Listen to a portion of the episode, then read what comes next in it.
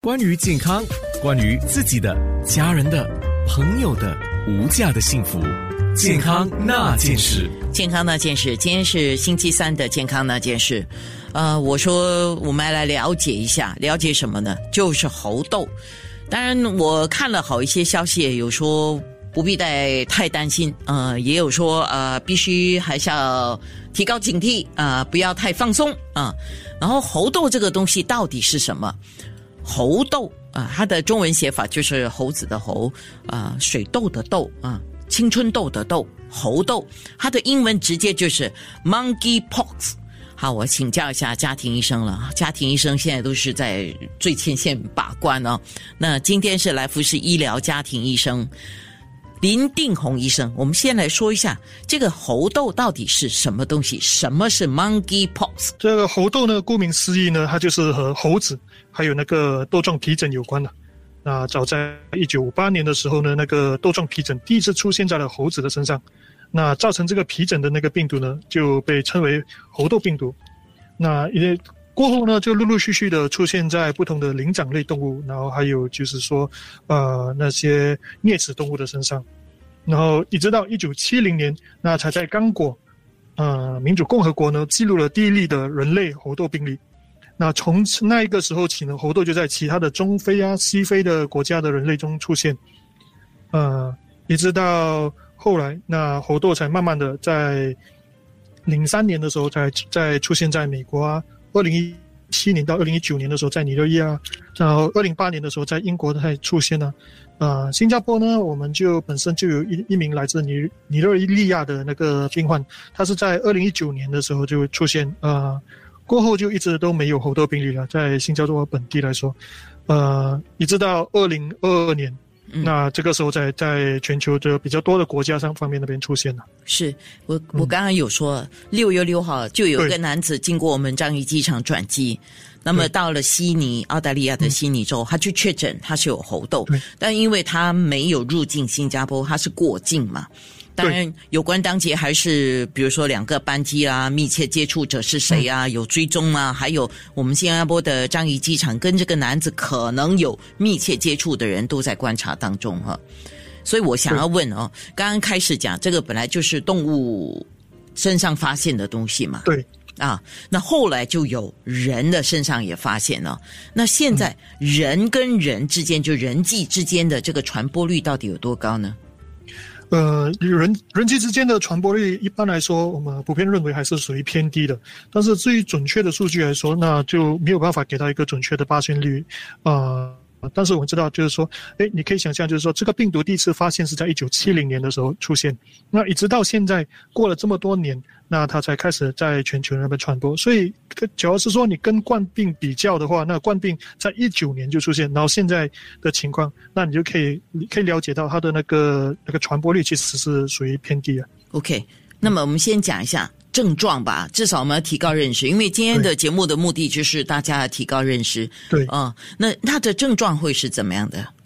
呃，一般的症状呢，它是一个病毒嘛，那它跟其他的病毒的症状可以是说非常的相似，就是一般的病毒的感染，你可能会发烧啊，身体头痛啊，身体疼痛啊，头痛啊，啊，但是它跟其他病毒比较不一样的话，它就是会造成呃身体重度疲乏，然后也会造成那个淋巴结肿大。那它会出现皮疹，而皮疹出现呢，它是在发烧一到三天后出现。嗯，啊，那皮疹呢，它的出现它是也是有一个次序，就是说一开始的时候它会事件出现在脸部，然后才在身体其他的部位出现，比方说手掌啊、脚底啊、生殖器官啊、啊口腔的黏膜啊、啊眼睛的结膜或者角膜。哦，就是说它一旦出现，就跟我们小时候发水痘一样嘛。呃，它跟水痘有比较不一样。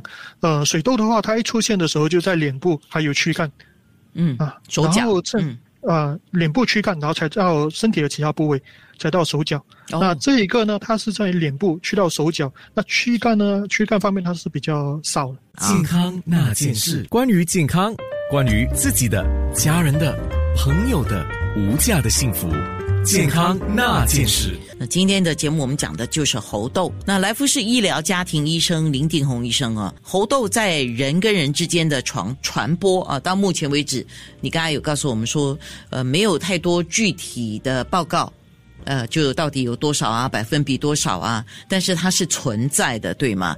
然后感染一般上是在出现皮疹之后才会有传传染性吗？大部分的那个研究是说，出现皮疹后就开始有那个传染性。不过也是有那个个别的病例，就是说，诶，他是在发烧的时候就开始出现传染性。也就是说，从整个有症状的那个情况，从发烧一直到有结痂，然后那个结痂掉落为止，是都有具有传染性的。所以，这整个过程的话是两到四周啊，是比较长。因为我们讲说新冠病毒啊，就是 COVID，嗯，它是在一个患者他开始有了症状，有时候没有明显症状，其实那个时候他已经是有传染力了嘛。对对，他的症状可以是说很轻微，因为有些人的冠病的时候，他的症状非常非常的轻微，所以，呃，你甚至于就是说，哎，你可能会觉得，哎，他会不会是无症状传染啊？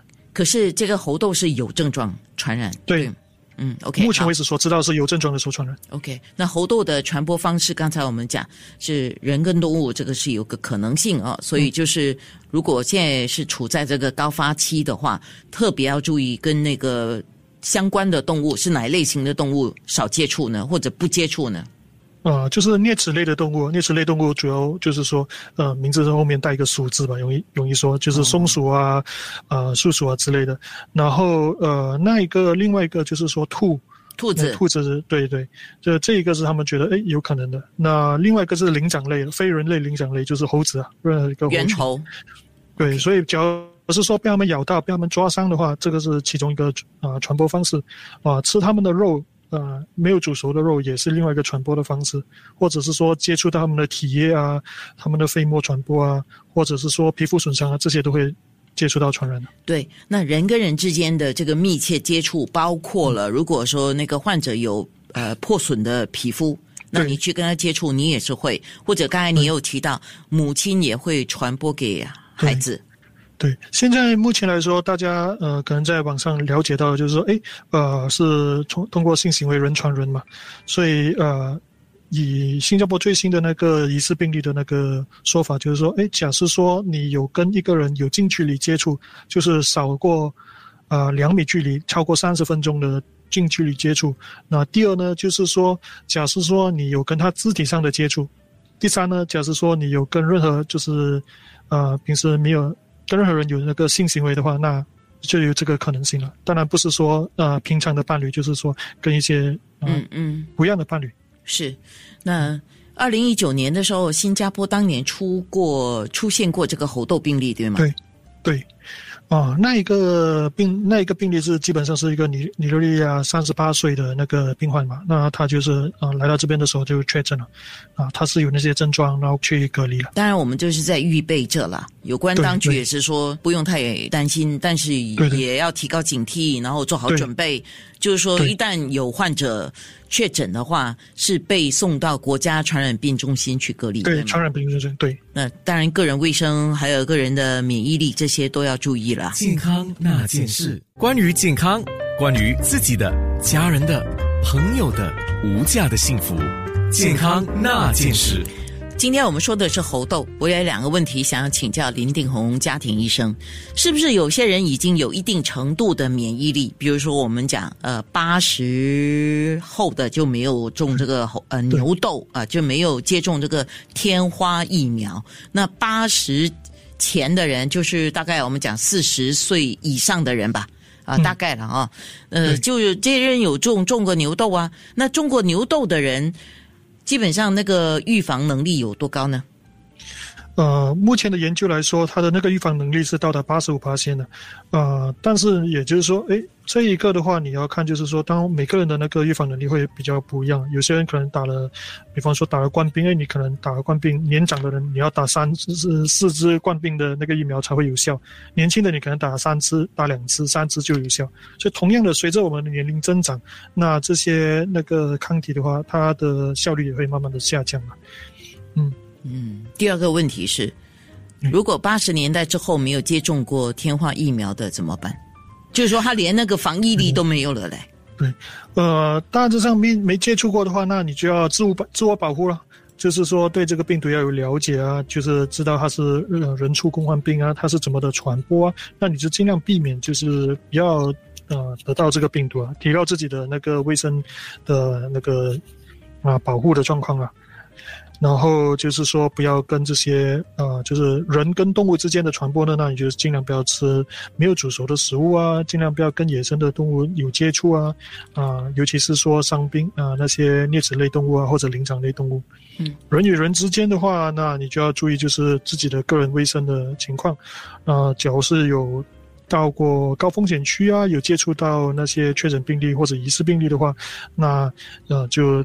尽量就是少跟别人接触啊，只要是有症状的时候就提早去看医生。跟着那个医生去看医生之前，要跟那个诊所通电话，跟他们说：“哎，我可能是一个疑似病例。”那让他们有一些比较不一样的安排吧。那尽量就是避免就是传播给其他人。OK，那如果是这样讲的话，嗯，就算八十年代之前接种过这个天花疫苗的人。对，其实也是要注意，因为像你刚才讲的那个免疫力存在不存在还不知道。对，免疫力存在不存在也不知道，因为不管哪一种呃疫苗你打了，总有一些人是打了是没有反应的。哦，对吧？哦，对，OK，啊，不一定是说你打了一定有反应啊，你打了身体没有反应的话，那那怎么办？那所以就是说，虽然你打过，但是不一定不代表你一定是有那个保护。OK，另外一个东西啊，刚才听众问的。他是问这个有关猴痘，但我们今天谈这个猴痘的话题，主要是提高认识啊，不用惊慌啊。